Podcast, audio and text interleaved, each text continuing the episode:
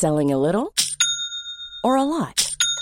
Shopify helps you do your thing however you cha-ching. Shopify is the global commerce platform that helps you sell at every stage of your business. From the launch your online shop stage to the first real life store stage, all the way to the did we just hit a million orders stage. Shopify is there to help you grow. Shopify helps you turn browsers into buyers with the internet's best converting checkout.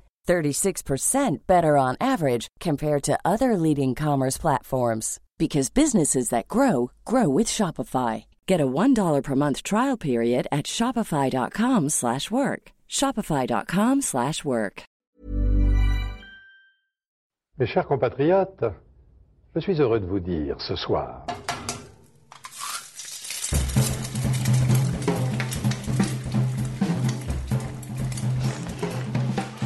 À poil. Je sais, le nom peut porter à confusion, mais je vous rassure, vous n'êtes pas en train d'écouter une conversation sur la nudité. À poil, c'est le podcast qui met à nu les chefs. Je suis Julie Gerbet, et dans chaque épisode, je passe à la poêle des chefs au masculin et au féminin, des cuisiniers et cuisinières pluriels qui marquent notre époque.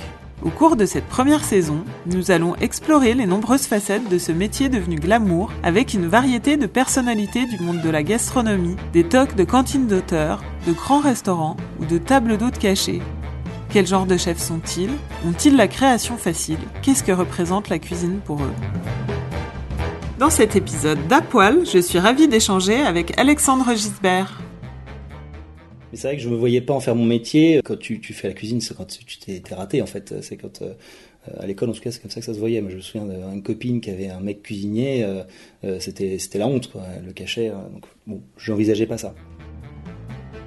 Pourquoi Alexandre? Parce que son profil d'entrepreneur est bluffant.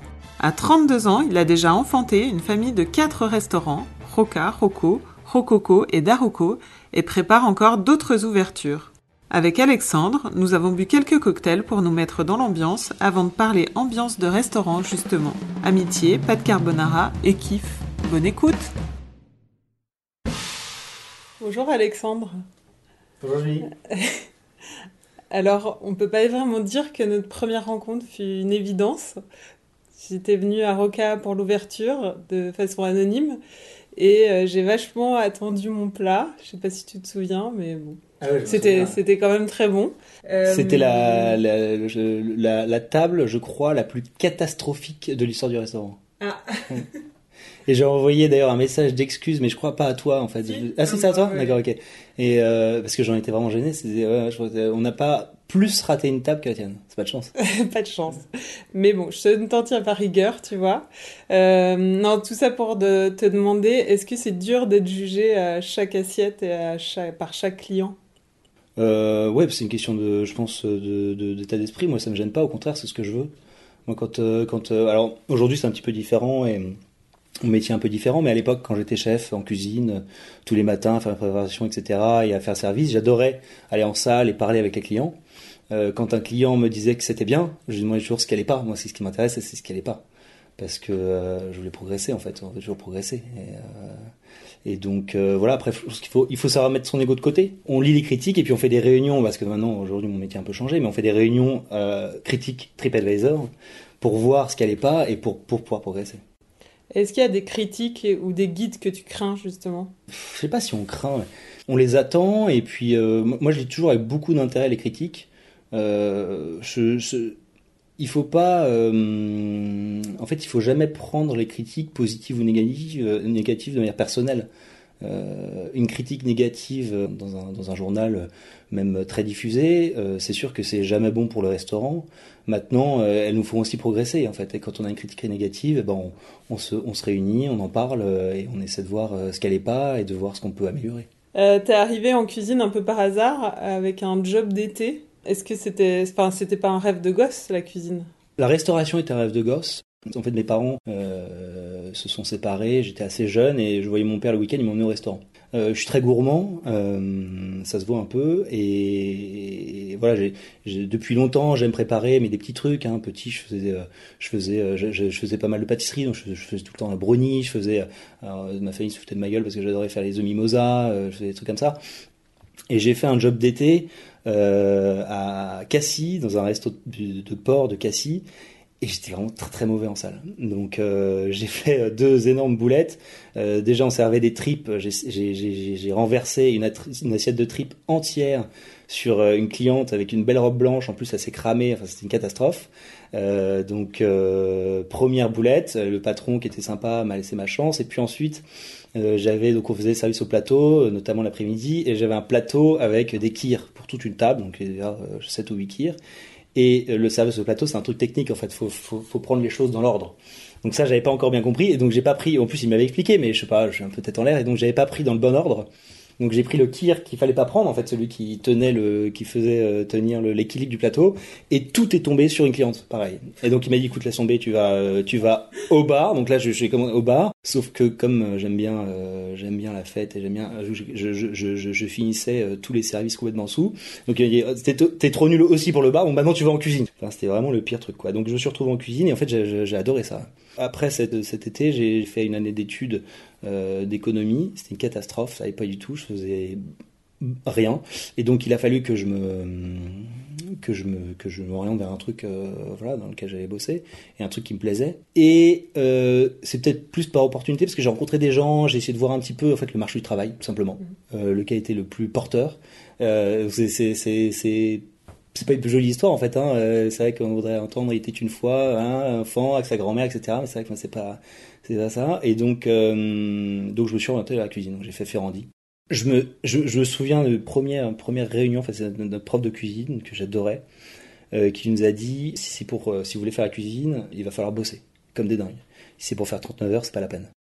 Si vous bossez 39 heures, et si c'est pour vous retrouver ensuite en collectivité et le matin faire un riz, bah, vous allez dire qu'est-ce que j'ai fait aujourd'hui? J'ai fait, j'ai fait, j'ai fait un riz. Laissez tomber, faites autre chose.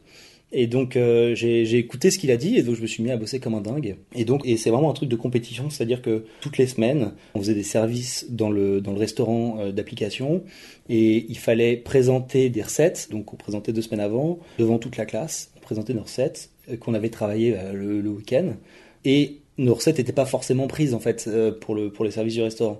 Et donc le but c'était de faire passer ces recettes en fait. Et je crois que j'ai passé quasiment toutes mes recettes. Et c'était marrant parce que avant d'avoir euh, d'acquérir en fait une technique qu'on qu'on acquiert plus tard en travaillant parce que c'est euh, des heures de travail en fait pour comprendre euh, la technique pour savoir même voilà couper un légume il faut il faut de la technique il faut la faire pendant des heures. Et donc avant d'acquérir cette technique eh ben on nous poussait à développer notre créativité ce qui est marrant en fait c'est bizarre mais c'est intéressant parce qu'on nous poussait à euh, bah, aller en fait plus loin. il fallait aller plus loin que les autres et prendre des risques. Faire des recettes. Moi, j'ai complètement loupé des recettes. Hein. J'ai des souvenirs de services catastrophiques. Euh, j'avais fait un, j'avais fait une échine de cochon, mais c'était catastrophe. C'était loupé, c'était dégueulasse. Euh, mais voilà, fallait, fallait faire le truc. Est-ce qu'il y a des chefs que tu admirais au début? J'admirais les chefs de mes livres de cuisine. Les, livres, en tout cas, que je lisais beaucoup, c'était Marc Vera, Ducasse avec ses encyclopédies qui étaient formidables. Euh, Georges Blanc. Georges Blanc j'adorais. Euh, et puis ensuite, bah, c'est ceux avec qui euh, j'ai travaillé, notamment le. Alors j'ai bossé un petit resto et tout, mais dans les grands chefs ensuite, j'ai connu peut-être le chef qui m'a le plus marqué et vraiment qui m'a chez, qui j'ai peut-être pas compris le plus de choses, mais chez qui j'ai vraiment progressé en fait très rapidement. C'était un, c'est un stage, c'était euh, Eric Briffard, euh, qui est pour moi un très grand chef. J'admire encore et j'ai des grands souvenirs de ce qu'on faisait chez lui. C'était formidable. Il avait une sensibilité extraordinaire. Assez, assez rapidement après l'école, tu as monté Green Pizza, une chaîne de, de pizza qui n'est pas restée dans les annales. Qu'est-ce qui s'est passé? On a fait un truc qui à l'époque était assez novateur. Alors quand je le regarde maintenant, euh, avec euh, le recul, avec mon expérience, et puis peut-être aussi avec euh, la tendance d'aujourd'hui, c'est totalement has-been aujourd'hui, ça a plus de sens. J'ai du mal à voir à l'époque comment ça pouvait être perçu ou à quel point c'était novateur, à quel point c'était intéressant. Je pense que c'était un projet intéressant. Moi, je manquais vraiment d'expérience, en tout cas dans la cuisine, et puis dans l'entreprise. Mes associés manquaient aussi d'expérience dans la cuisine. On n'était pas forcément d'accord sur la vision, c'est-à-dire que moi, j'ai toujours voulu avoir un resto un bistrot, un endroit convivial, c'était important pour moi. Au début, vous voulez pas, pas faire de place assise. Moi, j'ai voulu qu'on fasse au moins quelques places assises. C'était vraiment un truc euh, essentiel parce que j'ai envie de me sentir bien dans ce que je fais. J'ai envie d'être fier de ce que je fais. Aujourd'hui, c'est fondateur pour moi. Il faut que un endroit me plaise en fait. Il faut que, euh, il faut que je sois, je fier de, mes endroits. J'ai envie de dire à mes amis de venir parce que j'en suis fier. Donc bon, on se comprenait pas. Et en plus, il y a eu vraiment un, problème d'associés, c'est-à-dire qu'on était trois, c'est très compliqué. De toute manière, l'association en général, c'est très compliqué. Mais je suis parti très vite.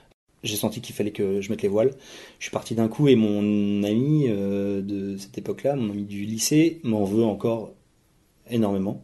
Et, et donc ça, c'est une grande, euh, une grande tristesse. J'ai perdu un ami. C'est vrai que c'est terrible parce qu'on fait du business, on fait des trucs et tout, mais finalement ce, ce, cette, cette expérience-là. Euh, si c'est un échec aujourd'hui, si j'ai un regret, si je me dis que j'aurais pas dû le faire, c'est juste pour cette raison. C'est que voilà, j'ai perdu ce, cet ami. Maintenant, voir euh, a posteriori si c'était un bon projet ou pas, c'est impossible. Après, il y a eu Roca. C'était osé d'appeler son restaurant, son premier restaurant qui plus est, comme un des meilleurs restaurants du monde? Alors, Roca, euh, c'est le restaurant de mon associé au départ. Moi, j'avais mon, j'avais eu ma, mauvaise expérience d'association. Je savais que je voulais m'associer, mais j'étais très euh, méfiant là-dessus. Euh, lui, rapidement, voulait qu'on s'associe. Je lui dis, écoute, on va voir, on va prendre notre temps, etc. Et donc, c'était son restaurant au départ. Et je l'ai rejoint euh, en tant que chef au début, puis je me suis associé et c'est par la suite en fait qu'on s'est vraiment fait une association équilibrée. Euh, et donc c'est lui qui a pris cette décision d'appeler le restaurant Roca. Moi j'aurais jamais appelé comme ça. Maintenant pourquoi pas en fait on s'en fiche. C'est aussi le, nom d'un fabricant de toilettes qui est très connu. les toilettes ici sont de la marque Roca. C'est pas très grave. Je pense que ça ne nous a pas vraiment. Euh, et, c'est difficile, c'est pareil de voir de l'extérieur, mais j'ai l'impression qu'on a réussi à se faire un petit nom comme ça avec ce Roca. Pourquoi vous vous êtes installé dans le 17e arrondissement et pas dans le 9e, 10e, 11e comme tout le monde euh Moi j'ai toujours cru beaucoup plus euh, dans ces quartiers en fait délaissés, 16-17e. Et quand il m'a montré ce Roca, parce que c'est lui qui l'a trouvé, je lui ai dit c'est génial, c'est vraiment parfait, c'est absolument là qu'il faut se mettre on fait vraiment les trucs au feeling. Hein. Ce genre de choses, en tout cas, surtout euh, trouver un lieu, c'est du, l'instinct, c'est euh, impossible à expliquer. Mais par contre, le 9, 10, 11e surtout, je dis toujours à mes potes qui veulent monter un resto, si tu veux, tu peux aller à Fedap Shiny, c'est cool, comme ça quand tu fini son service, tu pourras aller boire des coups, euh, ça sera sympa, tu auras plein de potes dans le coin, restaurateurs, etc. Mais faut aussi voir l'aspect concurrence, et dans le 17e, il y a plein de gens euh, qui ont les moyens d'aller au resto, qui sont fun, euh, même si euh, le quartier n'est pas fun, mais tu as des gens fun dans le 17e. je trouve que c'est les quartiers porteurs. Et, donc voilà, 17e, bah, il s'avérait que c'était un quartier très porteur. On s'est fait une clientèle d'habitués, des gens qui venaient tout le temps, le midi. parce que ce qu'on regarde aussi, c'est sur un resto, moi je pense que le plus difficile c'est le midi. Et donc on regardait le midi, c'est-à-dire on regarde les, quelles sont les boîtes qui sont le coin, est-ce qu'ils auront les moyens de venir manger chez nous? Et, euh, et ben, il y avait plein de boîtes dans le coin, vachement intéressantes, des petites boîtes. Et il y avait des gens, on faisait un menu pas cher le midi, et des gens qui venaient deux, trois fois par semaine. Et donc euh, c'était un très bon quartier. Et la preuve, on s'est, ben, c'était un tellement bon quartier qu'on s'est installé euh, un an plus tard, un an après, dans la même rue. On a fait Rocco, pizzeria, dans la même rue, et qui cartonnait aussi. Et c'était une revanche de Green Pizza revanche, je suis pas sûr que ce soit le mot, mais j'avais envie de rectifier l'histoire Green Pizza, donc euh, c'était un concept. Et donc je me suis intéressé peut-être un peu après à la pizza et j'ai essayé de comprendre vraiment ce que c'était que la pizza. Et donc on a fait un truc totalement inverse, c'est-à-dire un lieu très convivial, même un peu festif le soir, la musique assez fort et tout. Euh, les vieux n'arrêtaient pas de nous demander de baisser quand ils étaient sous les enceintes. Donc on a eu vraiment une clientèle très jeune et festive. Et puis avec des pizzas simples, des super produits, une, vraie pâte euh, à la napolitaine euh, avec une maturation lente, etc. Seulement. Euh, et donc, ce qu'on cherchait, c'était avant tout le goût, la qualité de produit, le kiff, de manière générale dans tout le resto. Et en fait, je pense que Greenpeace manquait de kiff. On, s'est dit, tiens, j'avais envie de faire une pizzeria avec du kiff. Et donc, on buvait des coups un soir avec Julien Roca. Et on s'est dit, vas-y, qu'est-ce qu'on va faire? C'est quoi le prochain truc? Et tout. On a discuté vraiment en une soirée peut-être un peu pété. Moi, j'aime bien euh, boire des coups pour euh, trouver des idées. Et euh, en une soirée, on s'est dit, vas-y, c'est cool, c'est ça, c'est ce qu'on fait, on fait une pizzeria. On allait voir le lendemain le, vendeur de fond. Et, donc, il nous a proposé deux trucs, dont le Rocco. On s'est dit, vas-y, Banco, on l'a signé, je sais pas, une semaine plus tard. Et pas longtemps après, il y a eu Rococo, le néo-kebab. Et puis Daroco, monumental néo-trattoria de 450 mètres carrés, niché dans l'ex-boutique de Jean-Paul Gaultier. Comment est né ce projet? Le Rocco, en fait, on adorait. C'était vraiment notre bijou. Euh, c'est toujours un peu, moi, dans mon cœur, parce qu'on on fait les choses vraiment comme ça, avec euh, les sentiments Euh, et, donc c'était vraiment notre chouchou, une ambiance de dingue, les gens adorent manger des bonnes pizzas, boire du spritz, c'est- con, mais ça, ça met une ambiance formidable et qu'on on s'est assez rapidement dit il faut qu'on en fasse un plus gros. Et donc on cherchait pas plus que ça, parce que on ne cherchait pas forcément de... Voilà, on cherchait pas plus que ça, surtout qu'on avait notre autre projet Rococo, le kebab, qui est un projet euh, avorté, un truc qui a pas fonctionné pour, euh, je pense, plein de raisons. Et donc on, on cherchait pas plus que ça, mais un jour, une amie, une amie est venue manger au Roca, j'étais en cuisine, une amie est venue manger au Roca avec son mec. Et son mec, et donc c'était un architecte que je trouve insupportable au début et qui me, qui me, qui me raconte qu'il est sur un truc, il est sur un, un, projet euh, Galerie Vivienne. Alors moi, Galerie Vivienne, ça me parlait vaguement. Un projet avec Galerie Vivienne, il y a la boutique Jean-Paul Gaultier, euh, c'est énorme. euh, Et, et donc, il s'occupe de transformer ça en restaurant. Alors moi, je me dis, attends, c'est incroyable. Il me dit, non, mais laisse tomber, c'est énorme, c'est pas pour vous. Je dis, attends, attends, faut quand même qu'on, faut quand même qu'on se parle, faut quand même qu'on voit le truc. Puis en plus, le mec, je le trouvais hautain au début, insupportable. Et, euh, et, donc je parle à Julien qui dit ah c'est génial, faut absolument qu'on y aille et tout. Donc on est allé voir. Je, suis tombé amoureux du truc, euh, de la galerie Vivienne, du coin. On s'est dit putain c'est extraordinaire. En plus c'est grand, c'est exactement ce qu'il nous faut pour la pizzeria. Et euh, et donc on a donc Olivier, cet architecte, on lui a demandé de nous en parler un petit peu plus. Et finalement, en fait, en plus on l'a bien aimé et on l'a pris comme architecte. En fait, on l'a pris comme architecte aussi pour faire la suite. Euh, et aujourd'hui, d'ailleurs, c'est, on a vraiment un partenariat, j'espère, euh, pour, euh, pour très longtemps, parce qu'on adore, on adore travailler ensemble, on est très très fiers de ce qu'il a fait ici. Euh, donc voilà, c'était un super, euh, c'était un super projet. J'ai l'impression vraiment qu'il y a eu un tournant avec Daroko, avec ce décor euh, qui va à contre-courant de la mode working progress euh, en vogue à Paris. Euh, comment tu l'expliques? Quand on était sur la création du Daroko, moi ça, me- foutait la trouille hein, quand même, hein. c'est, quand même un sacré projet, tu vois. Alors aujourd'hui, euh, on cherche plus que des gros trucs comme ça, parce que finalement c'est ce qui nous intéresse. À l'époque, on avait vraiment la trouille. Et on s'est dit que, vu l'endroit, la galerie, l'histoire du lieu, ce qu'on allait en faire, euh, il fallait faire quelque chose d'un petit peu léché, un peu chic, pas trop, hein, un peu rock'n'roll et un peu brut. Mais, euh, mais c'est, l'idée, c'était pas de, de casser, c'était vraiment de correspondre euh, au lieu, à ce qu'on allait faire, à la galerie Vivienne, qui est quand même une très très belle galerie, c'est une des plus belles galeries de Paris. On a ouvert toutes les, toutes les façades sur la galerie, donc le soir on a des rideaux, mais le midi on, on voit la galerie, il fallait que ça corresponde. On a fait ça vraiment comme ça pour euh, juste trouver une, cohérence. Et justement, vous avez enrôlé euh, toute une bande autour de vous. Vous avez vu les choses en grand pour euh, Daroko. Donc il y a le tatoueur Supakitch, donc Olivier Delannoy pour le décor, le slip français pour les marinières, Nico Dassoto pour le, pour le bar.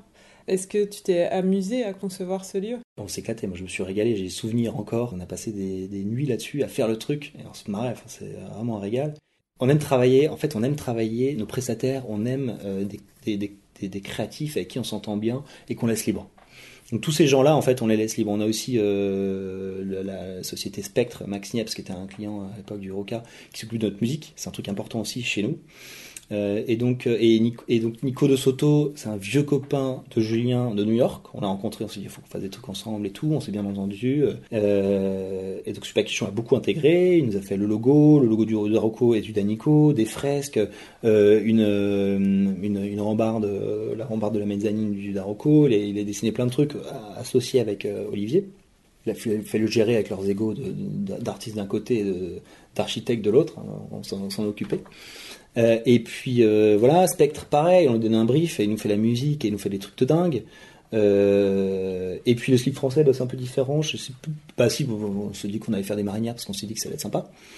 Et, donc je sais plus, je sais plus qui nous a mis sur cette piste de faire ça avec le slip français. Et il nous fait un truc hyper cool. Moi j'aime bien cette marque. On est très content de faire ça avec eux. Alors on va passer à l'heure de l'aller-retour. C'est une interview dans l'interview et tu dois répondre au tac au tac. Ton âge 33 ans. Ton signe astrologique. Taureau. Ton plat signature. Le bœuf bourguignon. Ton plat préféré. Le bœuf bourguignon. Non, le lièvre à la royale. La meilleure pizza jamais mangée. Bah en fait, euh, chez moi au Daroko, là, on a un pizza qui est incroyable. C'est ici. Je suis allé à Naples, j'en ai mangé très très bonne. Mais je, je crois qu'au Daroko, on, on, a eu des périodes, en fait, hein, ça dépend des gens. Mais Daroko. Le chef que tu admires le plus. Eric Briffard. Ton ingrédient préféré. Le guanciale. Ton ingrédient détesté. J'en ai pas, j'aime tout. Ton ustensile fétiche. Euh, c'est un couteau. Ton dernier meilleur repas euh, Ils, chez Ils. Le resto que tu aurais aimé ouvrir Septime. Le plus beau compliment qu'on t'ait fait T'es beau. Et le pire, la pire critique. T'es gros. J'ai lu dans une interview que tu avais dit qu'on a pris goût à une ouverture, on a envie de le refaire. Est-ce que c'est ta drogue, les ouvertures de restaurants? Ah ouais, carrément. Euh, moi, ce que j'ai aimé dans la cuisine, je suis assez créatif. Quand j'étais euh, au lycée, je passais mon temps, c'est pour ça que j'avais un peu de mal peut-être aux études, je passais mon temps à dessiner. Je dessinais tout le temps, tout le temps, tout le temps, je faisais que ça. Et euh, donc j'ai fini par décider d'arrêter un jour, parce que je me suis dit qu'il fallait que je fasse autre chose, et que ça n'avait pas de pain voix. Et donc j'aime bien, j'aime bien créer en fait, euh, c'est mon truc. Et donc avec la cuisine j'ai trouvé ça, et aujourd'hui les ouvertures c'est c'est bah, de la c'est la créativité en fait, c'est formidable. Même de créer une cuisine avec un cuisiniste, faut faire preuve de créativité, c'est extraordinaire, c'est passionnant. Et puis tout en cherchant avec euh, avec notre expérience, euh, ce que le truc fonctionne le mieux possible. Et puis en plus de ça, pendant la période d'ouverture, moi j'ai toujours euh, peut-être deux mois avant, ouais, trois mois avant, un mois après, euh, ça apporte une adrénaline, et moi j'aime bien ça, euh, une adré- c'est extraordinaire, c'est-à-dire que je dors 3 heures par nuit et je suis pas fatigué. 7 jours sur 7, 3 jours par nuit, j'écris des mails jusqu'à 2 heures du mat, je recommence à 5 heures du mat, euh, on me prend pour un grand malade, mais en fait, ça, ça apporte une énergie extraordinaire. C'est évidemment, quand on l'a fait une fois, on a envie que de le refaire. Qu'est-ce qui fait que ça dure? Je pense que la restauration aujourd'hui à, à Paris, c'est des cycles quand même assez courts. C'est-à-dire que de toute manière, il faut se renouveler, je pense, tous les 4 ans, il faut se renouveler. Donc soit euh, on vend, euh, soit on refait tout le truc. Donc on refait, on change un peu, euh, mais il faut aujourd'hui, il faut de la communication, il faut de la presse, il faut beaucoup de presse. Et les gens se lassent en fait, et ils tournent. Et même les restos qui cartonnaient avant et qui sont toujours super bien, ben ça se vide. J'en parlais il y a pas longtemps euh, une, amie, enfin euh, plutôt son client. Euh, les, y a- elle me disait qu'elle voulait un jour monter un resto, parce qu'elle avait déjà eu des restos, elle voulait monter un resto, mais plutôt refaire un truc, une institution. Les institutions ne marchent pas en fait, ça n'intéresse pas les gens. Ça intéresse les touristes, mais les Parisiens, ça n'intéresse pas aux institutions. Ils veulent les trucs qui sont dans l'air du temps. Et l'air du temps change vite. Et donc, ce qui fait de ça dure, je pense, mais je suis encore trop jeune, c'est pareil, on n'a pas encore assez d'expérience pour, euh, pour pouvoir vraiment le dire. Et en tout cas, dans ce qu'on fait, ce qui fait de ça dure, c'est qu'il faut se renouveler, en fait, euh, régulièrement, toujours se remettre en question. Je pense que un cycle d'un resto, c'est 4 ans. Si on a à faire tout- sur 4 ans, c'est bien. Tout à l'heure, tu disais que tu apportes une grande importance à l'acoustique dans tes restaurants. Tu as fait faire des, des playlists euh, par restaurant? Euh, effectivement, on sait que la cuisine compte pas euh, autant qu'avant, peut-être dans un restaurant. À quel pourcentage tu estimes qu'elle compte dans tes établissements? Il y a d'autres trucs, c'est pas que la cuisine n'est pas importante, c'est qu'il y a plein de trucs qui sont très importants. Euh, la musique, c'est important, et l'ambiance, en tout cas musicale et acoustique, parce qu'il faut aussi qu'il n'y ait pas trop de bruit, c'est très important. L'ambiance générale, c'est-à-dire le plaisir que les serveurs vont avoir à servir les clients, c'est très important, essentiel. La qualité du service, la technique du service, très important. La lumière, c'est essentiel. La lumière, donc euh, que, la lumière soit au bon niveau en fonction de la luminosité extérieure, c'est essentiel. C'est-à-dire quand vous êtes dans un resto et que vous n'y connaissez rien en fait, si, si, si tu sais pas, tu connais rien à la restauration et tout, t'as rien compris, tu vas dans un restaurant, c'est trop éclairé, bah, tu te sens pas bien. Tu sais pas pourquoi, mais tu te sens pas bien. C'est très important. Et même si euh, la cuisine est très bonne, si c'est trop éclairé, il y a un truc qui va pas aller. Tu sais pas pourquoi. Et donc voilà, j'ai peut-être oublié encore des choses, mais c'est tout un mélange de trucs qui font que la cuisine, c'est important. En fait, il faut que tous ces trucs soient réussis.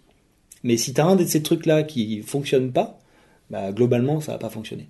Et donc la cuisine, ouais, peut-être euh, c'est, euh, ouais, je te dis 30%, et c'est pas pour ça que je, je, dis, je dis pas du tout que du coup on peut bâcler. Au contraire, hein, faut toujours essayer de faire, euh, voilà, du mieux possible, mais, mais, mais, mais pas se concentrer que sur ça. Et surtout pas en fait. C'est- vraiment une erreur que encore euh, trop de gens font. Elles se rendent même pas compte. La lumière pour moi, c'est un des sujets, si tu veux, euh, des gens qui se rendent même pas compte. Tu rentres chez eux et tu vois la lumière à fond, bah, tu as envie de partir en fait. Le soir, tu as envie de partir. Comment crée-t-on une ambiance de restaurant, justement? Le, le premier truc, c'est qu'il faut que l'équipe en général, donc euh, salle et cuisine, il faut que tout le monde s'entende bien et que tout le monde s'amuse. Il faut qu'ils soient heureux de travailler en fait. En plus, moi, c'est, je te dis, une valeur fondamentale dans le travail pour moi. Donc, il faut que l'équipe soit heureuse de travailler et le plaisir. Euh, donc, ça, c'est le, truc essentiel, le, plus important. Et donc, un serveur ait envie de faire plaisir, vraiment, sincèrement, au client. Parce qu'il est heureux, il aime ce qu'il fait, il est content, il est content que les clients soient là, il faut qu'il ait envie. Après, il y a la technique. Donc la technique dans la cuisine est essentielle, mais la technique, bah, si tu parles d'ambiance, pour que la musique, c'est une chose, il faut savoir, pareil, régler le niveau sonore. Il faut être attentif, c'est-à-dire faut que le, le, responsable, en tout cas, en salle, sente si le niveau sonore est bon par rapport à l'ambiance. Euh, et puis, euh, et puis bah, pareil, la lumière, il faut que ce soit au bon niveau par rapport à l'ambiance. Euh, et il faut bah, une bonne technique de service, évidemment, pour avoir une bonne ambiance. C'est-à-dire qu'il faut que le client sente pas ce qui se passe, euh, qu'un client euh, ait jamais à demander du pain, à demander euh, une carafe d'eau, ces trucs-là doivent arriver en fait automatiquement. C'est ce qui fait qu'on va avoir une bonne ambiance. Alors après, forcément, bah, le client est ravi, il est heureux, il, raconte des trucs cool, il, il, chante, il danse sur les tables. Là, forcément, il y a une ambiance de dingue. Quand est-ce que tu t'es senti chef pour la première fois? Pour la première fois, c'est au Richer. Au Richer, on a fait l'ouverture du Richer, donc de, de, de Charles Compagnon. Euh, qui est le cousin de Julien. C'est Julien qui me l'a présenté. J'ai fait ça après euh, m'être un peu paumé, euh, puis après rencontrer Julien, après Green donc après, c'est au Roca que je suis devenu vraiment chef. Je faisais que ma cuisine, c'est moi qui gérais tout et tout. C'est, ça me faisait peur au début. Hein. J'avais vraiment la trouille. Je me demandais, je me demandais si ça allait, si j'allais avoir le niveau. Et je pense qu'au début, j'avais pas du tout d'ailleurs.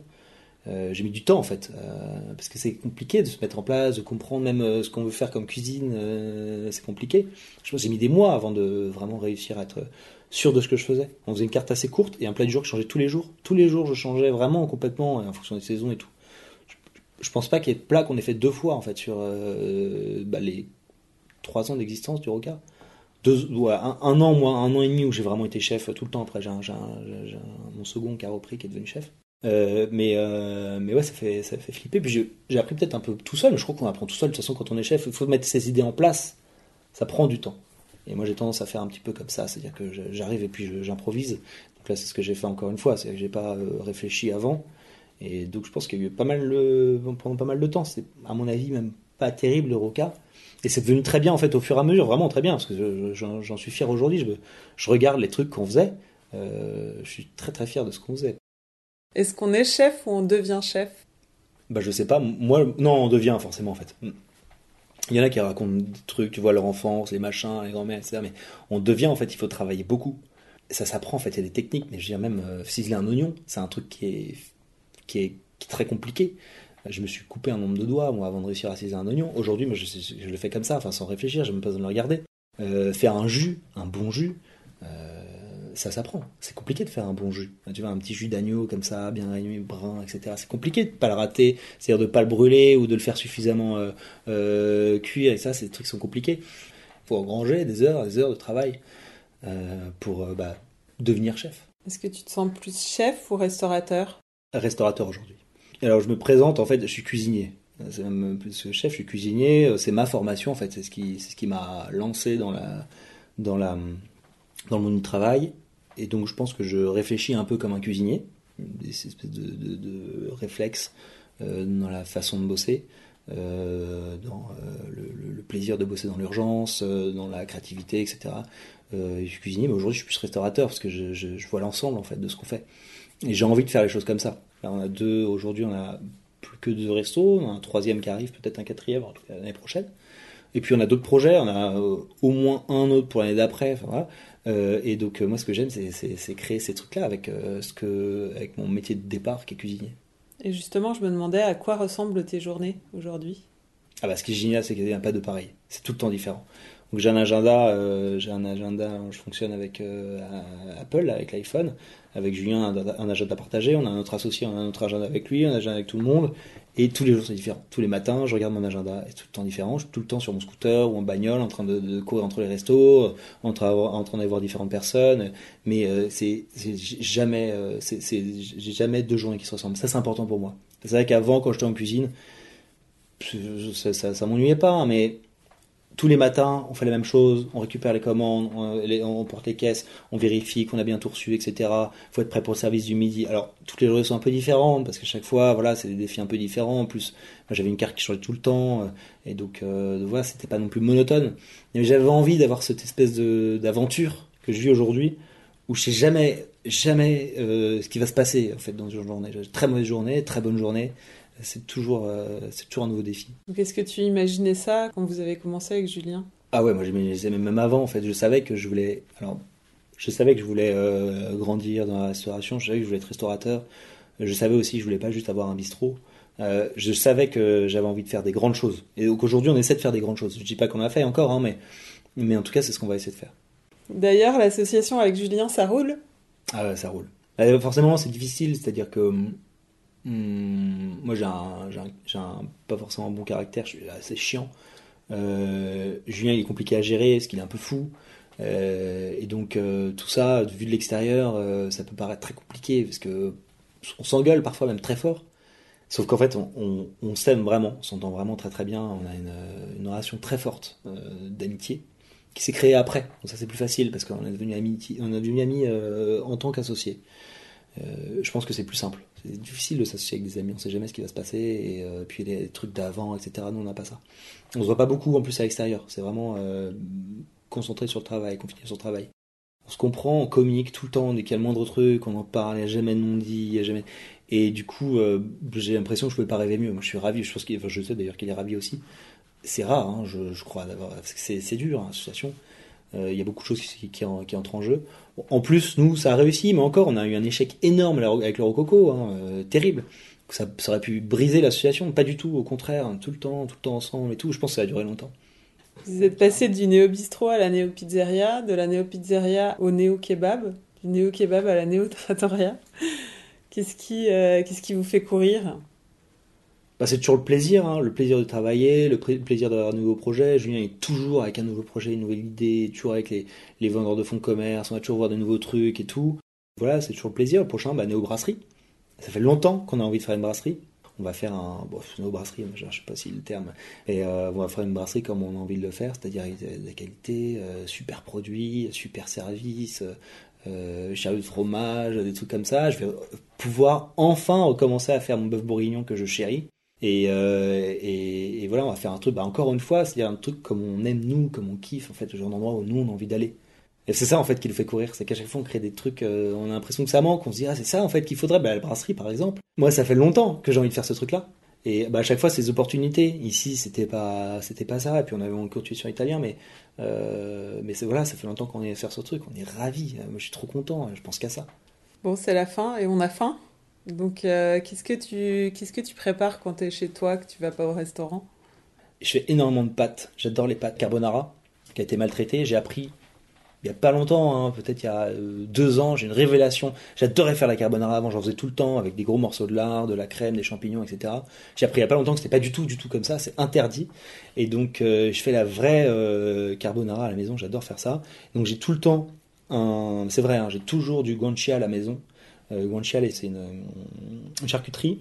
C'est de la joue, c'est de la joue de cochon. Vu la forme, je pense que c'est plutôt un peu la gorge, c'est un truc triangulaire comme ça, qui est séché euh, euh, avec plein d'épices, souvent un peu piment, du, du, fenouil, des graines de fenouil. Et donc, en fait, c'est très simple. Il faut des bonnes pâtes, donc je pense qu'on est bucatini, guanciale, jaune d'œuf, et du fromage. Alors normalement on met mélangé pecorino parmesan, souvent je mets que du parmesan. Donc c'est très simple, mais finalement c'est très difficile à réussir. Je la fais généralement que pour deux ou trois, sinon je suis sûr de la rater. D'abord on cuit les pâtes. On cuit les pâtes euh, assez longtemps parce que c'est des bonnes pâtes, donc c'est des pâtes qui se, qui se cuisent 12-14 minutes. Des gros spaghettis. On garde de l'eau de cuisson, essentiel, on garde toujours de l'eau de cuisson pour faire les pâtes. On garde de l'eau de cuisson, on égoutte les pâtes. On les rince pas surtout, on les garde chaudes. Et donc pendant que les pâtes s'égouttent, dans la même casserole, on, fait revenir le guanciale qui est coupé très fin euh, et qui va rendre pas mal le gras. dans cette casserole, donc avec le guanciale, avec une espèce de lard comme ça, et le gras, je mets l'eau de cuisson, une partie de l'eau de cuisson. Donc là, il faut bien doser l'eau de cuisson.